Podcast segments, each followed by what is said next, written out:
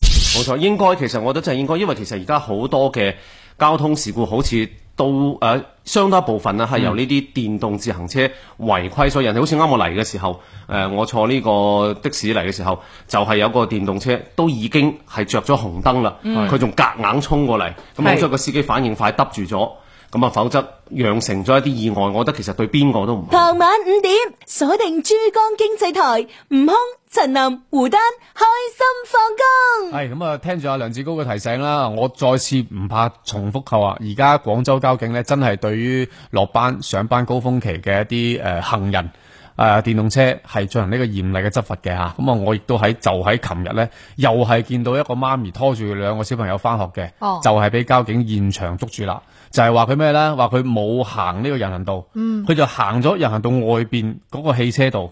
因為佢就話佢慣咗噶啦，諗住方便啲過馬路，咁結果就俾交警呢，就係、現場就捉住咗，咁啊要佢即係誒影相同埋罰款嘅，哦，係啊，影相影係相影佢個樣。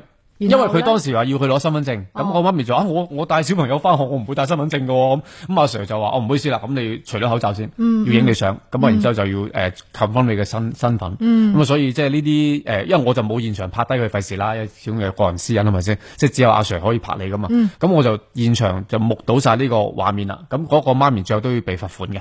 都要俾人罰錢嘅。所以再次提醒下各位吓，即係接送放學嘅家長，唔好以為你拖住兩個小朋友，我啊湊仔啫嘛，Sir 體諒下啦，係咪？而家就專捉湊仔嗰啲，就係因為你湊仔，所以更加先要做個榜樣。係啦，同埋咧嗰啲誒揸電動單車唔戴頭盔嗰啲，嗱真係小心啊，一定喐你嘅，我同你講，唔使諗噶啦啊！特別而家落班高峰期期間嚇，好咁啊，今日開心放工，繼續咧，我哋即係介紹下今日入場嘅呢位嘉賓先啦，姚思婷。 Hello，大家好歡迎，系啦，思婷咧就啱先有聽過佢一首诶、呃我諗佢係好多歌嘅，但係咧我揀咗一首可能更加多人會即係小朋友會明白嘅，就係诶咩叫超子飛俠，係啊，其實大朋友都明白，係你唔明白啫但。我唔明 白啊嘛，但係你我呃太喺超齡啦。喺呢度咧，我首先要诶检讨下先，我同一個 friend 講聲唔好意思啊，因為琴日咧我哋講咗個诶诶拼音啊，嗯，嗰個 e v u 係啦，咁有後尾節目之後有個 friend 咧就就檢誒、呃即係話我讀錯咗，係佢就話咧呢個誒 U A U A 係整體認讀音節，嗯，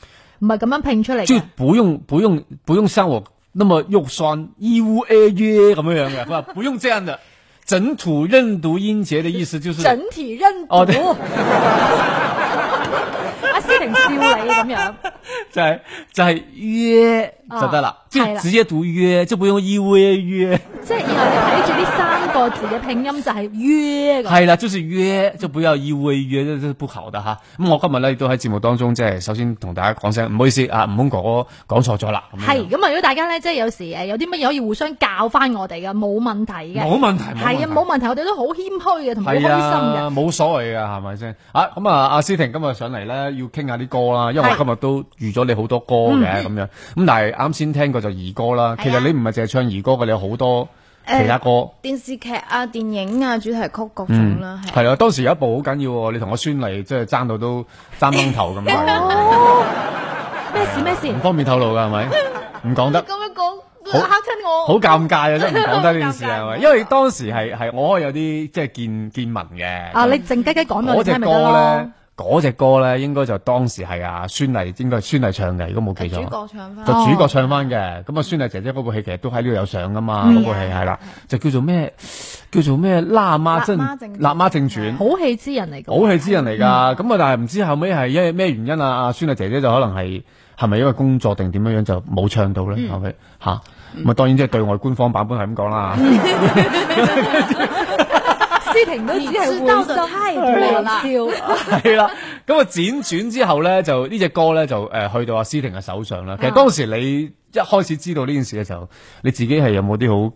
但但係呢個對你嚟講，其實冇乜我特別真係冇咩，真係冇乜感覺喎因為日日都唱住歌，我就係啊嚟到咪誒咪放喺你冇乜所謂嘅，佢郵已經箱嗰係度排下隊先啦，咁咯。係因為咧，阿姚思婷咧，我可以同大家介紹下咧，佢係而家廣州诶、呃真係噏得出嘅量產嘅女歌手。嗯，我可以講就得佢嘅啫。喂，唔好咁講，唔好咁講。量啊你真係產咁樣得罪好多人噶喎。 啊量唔係我講量產嘅意思係，即係真係佢係量產到係，不如我星期一、二、三、四、五着緊嘅一二三都錄緊歌，啊，唔可能四係一二六三四五六七都錄。都錄緊歌，即係好所以悶㗎。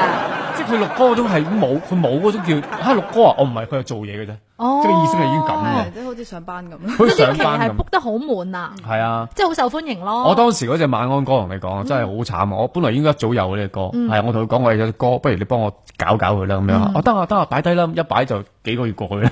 咁但係播咗十幾年你呃喎，人嘅，呃你真係明明幫你提早咗噶啦，真係兼咗隊㗎啦，即係見嘅係老友。係啊，即係講翻老友嘅話，聽我哋兩個都識於微時嘅喎。係係啊，聽首歌先，翻嚟講，相爱并没哎係咪呢只啊？冇錯冇錯冇錯。感觉都会有一些理由，日子一天天磨出的香味，家是幸福的储备。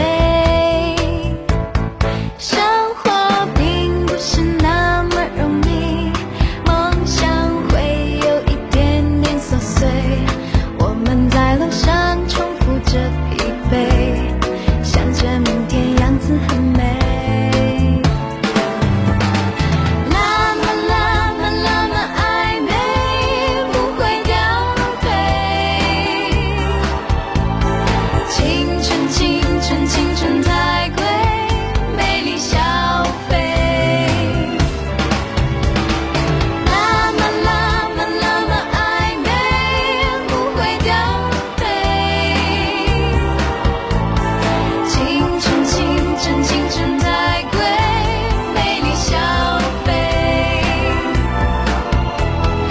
我和幸福有个约会，路途再远不觉得累。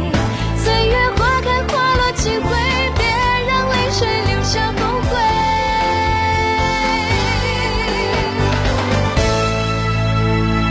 跟住落嚟，請收睇《辣媽正傳》。嗯，我哋講完啦，扮下嘢啫得唔 得？喂，好好好聽喎！即係我覺得 OK 係誒啱先咧，超子 Face 咧咪屬於嗰種兒歌嘅，嗯即係 Q 嘅感覺啊嘛，好可愛嘅。咁但係咧呢一個主題曲咧，好明顯係有一啲。妩媚嘅，嗯即係有啲女人味嘅感覺冇錯喎冇錯，即係其實演繹之間嘅話，一啲都冇違和 感，係我啊，係配音演員嚟噶嘛，又係，所以一秒入狀態。嗯，即係捉到戲路咧，好緊要啊！呢個陣間翻嚟講啊，因好為今日阿思婷我揾你上嚟咧，我哋有有個正科經事啊有科目一嘅考試嘅，好啊，冇問題。但係啊你冇問題好緊張啊你冇你冇車牌嘅喎，都冇問題。係啊，哦，唔係你知唔知咩叫方向盤先？其實唔知啊， 即係個車嗰度咧，你打開道門有個圈嗰個啊，係咯係啊，一擰嗰部車唔知點解就會唔係轉彎兩個。圈哦咩？兩個圈咩？冇四個佢圈。啊眼鏡眼鏡有兩個 圈，係啊。其實點解思婷係冇去考車牌咧？佢邊哦啊太忙有啊啦佢，邊有時間呢啊？個十年我都未去。又唔佢佢忙到我同你講，哦佢老公又忙，佢又忙，兩個唔使考。因為但係你老公好似冇車牌嘅都係，冇啊冇啊，佢哋冇時間。有司機 就冇冇冇冇冇，就一味匿埋喺度做嘢咯。哦，嗯，即係好享受嘅。係係啊，好中意做嘢噶我。哦，係啊請多啲 book 啊，思婷啊。係咯雖然佢嘅期都好你俾我悶，佢佢已經好多嘢做啦，唔好再揾佢啦，揾我啊！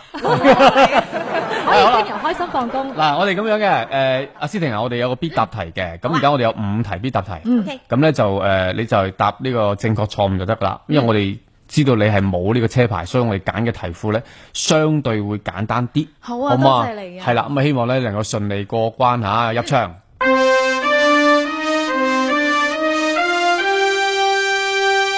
OK，請聽題。第一題，出車之前應該要檢查冷卻液、發動機機油、燃油等等是否有滲漏嘅現象，啱定錯呢？啱，哇，好哎勁喎！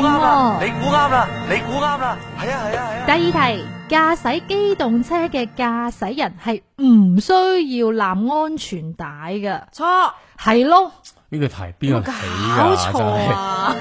你估啱啦，你估啱啦。唔真係！唔使諗都知啦。即係就算而家，就算係咪開車都好啊，你坐後邊嗰啲都要攬安全帶啊嚇，因為誒攝像頭都會影到啊。冇錯，咁啊第三題啦，變更車道之前要確認後方冇來車嘅時候，可以唔開轉向燈嚟變道，錯，係哇啦。咁犀利啊你估啱啦，你估啱啦，你估啱啦。好係啊係啊係啊。第四題，駕駛機動車喺雨天起步之前要使用刮水器，啱，啱。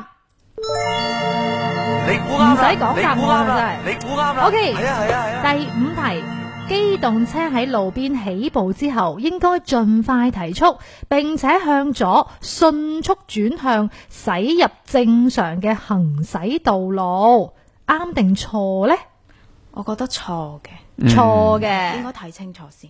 嗯，冇錯，你估啱啦，啊你估因啱啦為你诶你，估啱啦即係喺路邊起步嗰下係啊係啊咧，你首先要觀察佢嘅喺後方嘅呢個诶內車啊，咁啊，嗯如果你冇錯確保安全之後咧，先可以即係按正常速度去駛入嘅，而唔係迅速駛入啊。嗯好，恭喜晒思婷全數過關。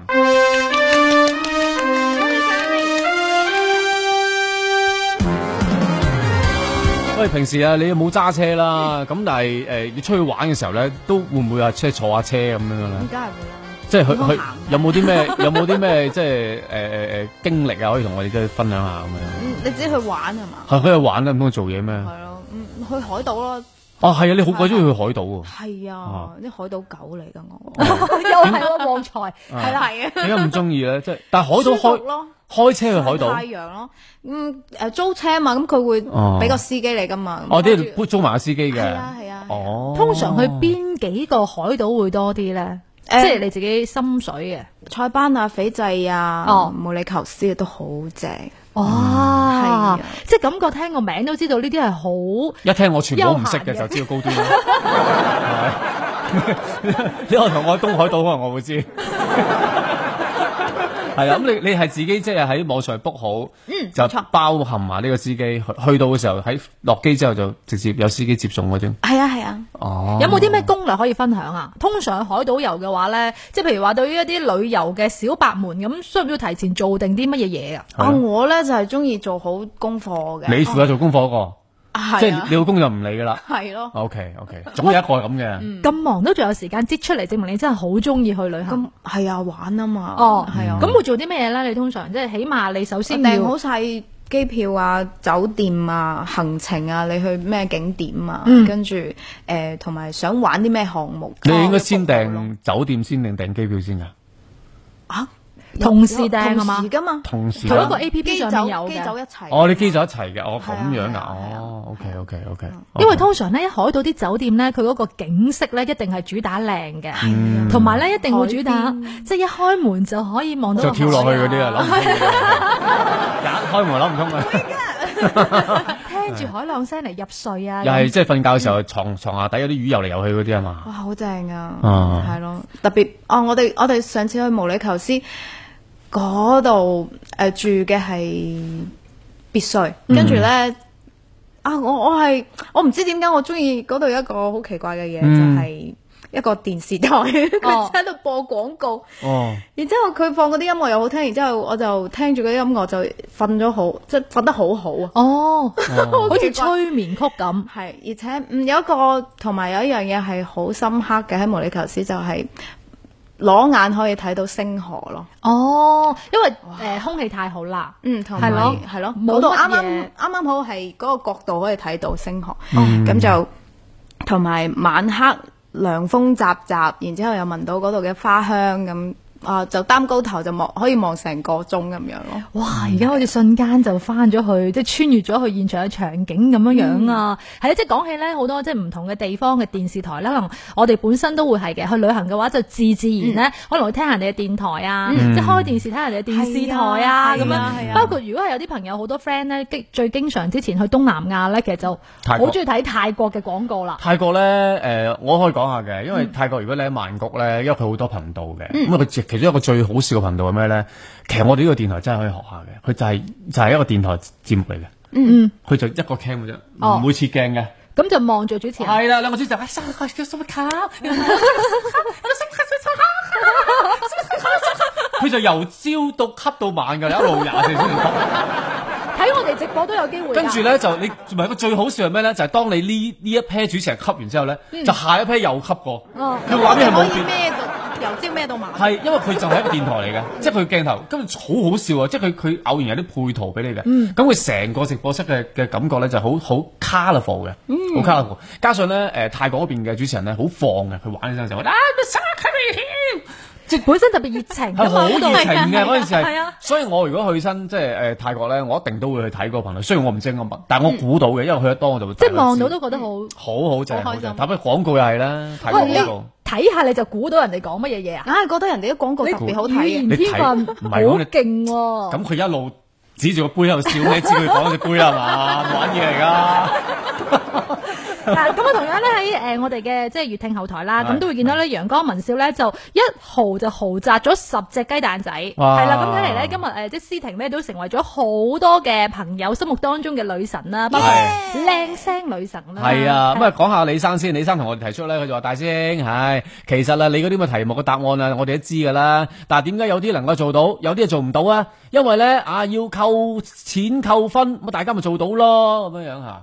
自覺啊，係啊。係咯，即係你自己，你為人人人為你嘅啫，呢啲嘢係啊，係特別你啊好似冷安全帶咁，老實啦，即係而家有啲人咧，我就真係琴日揸車仲真係見到，就係有一個開住嗰只誒誒誒摩唔知 X 嗰部咧，準備國產㗎，慘啊跌價啦個車，咁啊嗰部車買小字啦，吓，馬 啊小啊姐係咪喂，我同你講喎，小智嗰部嘢咧嚟緊咧喺廣州車展有呢個誒剪刀門嘅車展出，就聽日，限量一萬定一千部好似係限量嘅嗰部車係嘛，聽日朝早發佈 會，係嘛？係啊，你好似你做主持咁啊唔喎。係聽日下午，聽日下午有佢啲 friend，你講到好似你上到嚟我哋節目當中會一齊傾傾偈係啊，嘅我。好期待啊！嗰部剪刀門啊，哎呀，冇冇走題先。好咁啊，大家記得啦，阿志國啊，因為交通出行咧都係關乎誒、呃你嘅安全啦，同埋人哋嘅安全嘅咁樣。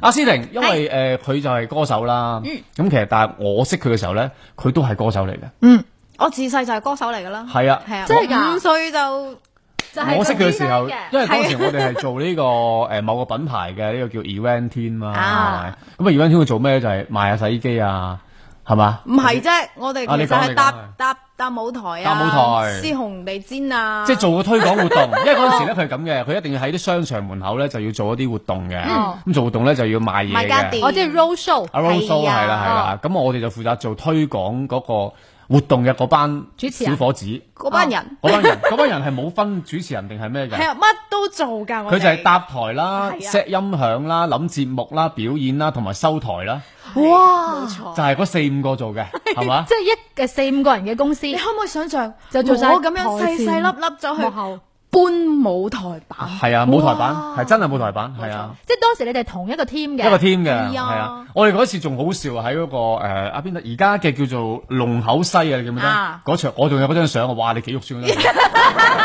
龍口西，啊龍口西嗰個超市，而家仲係係有個超市嘅，香仲港喺度超啊市，嗰間超市係係啦啊。咁我哋就喺門口度擺擺攤做做活動嘅，嗰次係嗰我次好第經一典次做，。你第一次咩？係啊，哦，嗰次都係經典啊。嗰次我哋你仲要救咗我條命。點解嘅？講點解嚇㗎？犀利啦做咩啊？我英雄救美 喎，咩喺事度啊？誒裝緊個舞台嘅時候，個舞台後邊咪有個三個架，一個龍門架咁樣哦嘅。跟住喺度裝緊舞台架嘅時候，個後邊嗰兩個人有啲鬆手，哦，跟住我踎喺度整緊啲爭啲跌咗落嚟地氈，黐誒黐地跟住氈翻。落嚟嗰下，佢咧就即刻撲埋去，伸起手撲撐住個龍門架，係啊，好哇，有你咁大力唔嘅，係，其實後期我都好痛啊嘅。但係嗰嗰日最經典咧，就係因為我哋咁啱對面有場 show，你記唔記得？係隔離啊 sorry，隔離有場喺 show，隔離，即係因為佢我哋個走舞台隔離有一個舞唔係台，因為人哋有第二個品牌喺度做緊。